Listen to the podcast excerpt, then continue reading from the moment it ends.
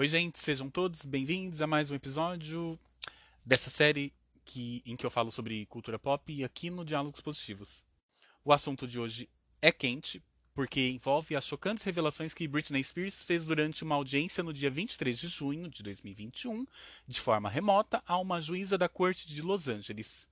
Para quem não sabe, a Britney vive sob curatela desde 2008, isso mesmo, há 13 anos e o curador, definido por um juiz, é o seu próprio pai.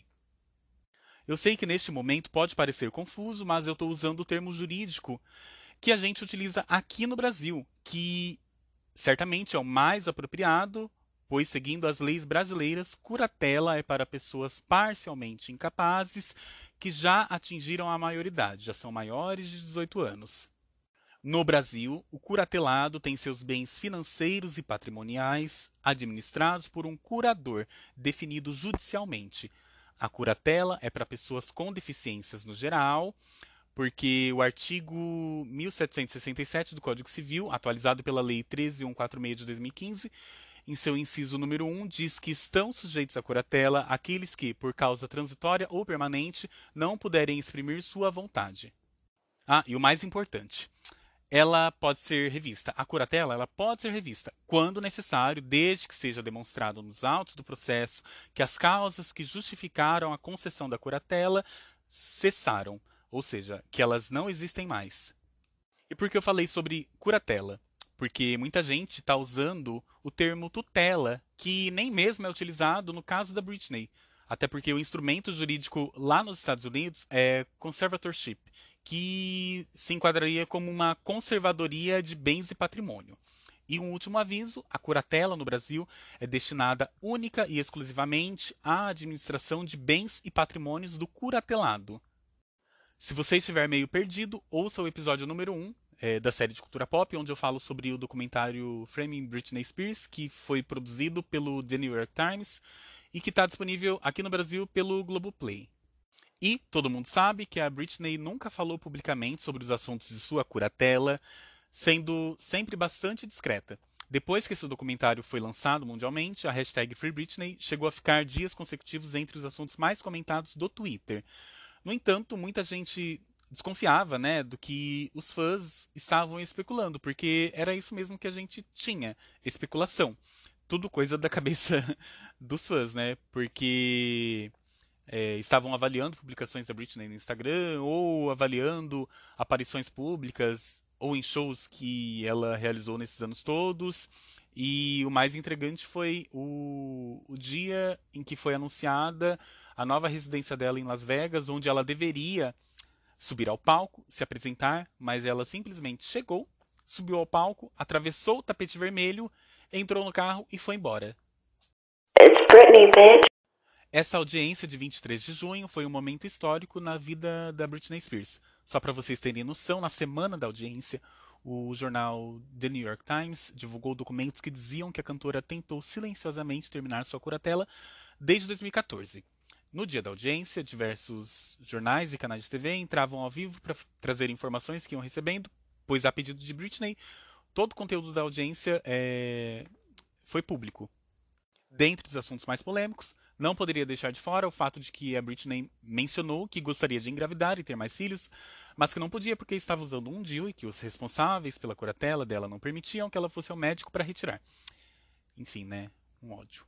Ela ainda comentou que trocaram a medicação que ela tomava há cinco meses para lítio, o carbonato de lítio, que é um famoso estabilizador de humor e que, se tomado numa quantidade maior do que a prescrita, deixa a pessoa meio fora do ar, sabe? Como se estivesse drogada ou bêbada mesmo.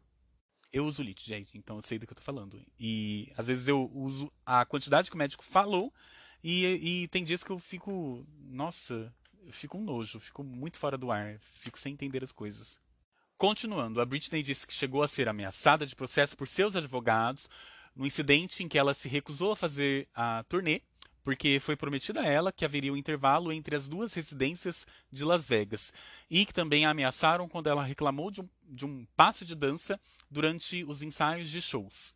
Ela ainda disse que o comportamento de todos os envolvidos nessa curatela são considerados criminosos e que seu desejo é processar a sua família, já que seu pai adorava ter o controle sobre ela e demachucá-la. Sem contar que ela disse que todos que desempenharam um papel fundamental nisso tudo deveriam estar na prisão. Ao final desse depoimento, ela disse que passou anos mentindo, dizendo que estava tudo bem, sendo que na verdade não estava, e que passou muitos anos em negação, traumatizada e em choque. Ela ainda falou que das outras vezes ela, ela tentou contato por meio de advogados, porque tinha muito medo de que ninguém acreditaria nas coisas que ela teria para falar. O ponto de virada foi quando a Britney é, começou a chorar e começou a agradecer a juíza por estar ouvindo tudo que ela tinha para falar e se ela pudesse ela ficaria falando com a juíza por muito mais tempo. E o fato é que a Britney ela falava é, de modo tão desesperado que por muitas vezes a juíza falava para ela desacelerar porque é, a pessoa, o assistente da juíza, ele tinha que ficar transcrevendo tudo que a Britney falava em tempo real. Em determinado momento, a Britney também falou que trabalha há tantos anos que ela estava bancando tudo que envolvia sua, sua curatela com seu próprio dinheiro e que ela não era apenas boa no que fazia, ela era a melhor. E mesmo assim, eles estavam é, forçando para que ela é, se encaixasse em algumas situações ou que para a mídia e para as outras pessoas é, parecesse que ela não estava muito bem. Seu último pedido foi para ficar livre da curatela, sem que fosse necessário passar por algum outro teste, e ela falou ainda que queria sua vida de volta. A juíza disse que certamente era sensível a tudo que ela estava dizendo e que era necessário ter muita coragem para dizer tudo o que ela estava sentindo. Bom, é isso, gente. Espero não ter me alongado muito nesse episódio. E, coincidentemente, na última semana, o episódio sobre a Britney ficou entre os cinco mais ouvidos do Diálogos Positivos. Então, Muitíssimo obrigado a todos que estão ouvindo, seguindo, curtindo, assinando é, em todas as plataformas de streaming e também na Aurelo, porque vocês sabem, né? A Aurelo ela remunera por stream é, dado a cada episódio. E por último, mas nunca menos importante, eu peço que vocês sigam o Instagram, arroba Diálogos Positivos, para não perder nenhuma novidade, porque é lá que eu é, solto algumas informações e também é, eu divulgo quando o episódio está no ar, tá bom? Um beijo e até o próximo episódio. It's Britney, bitch.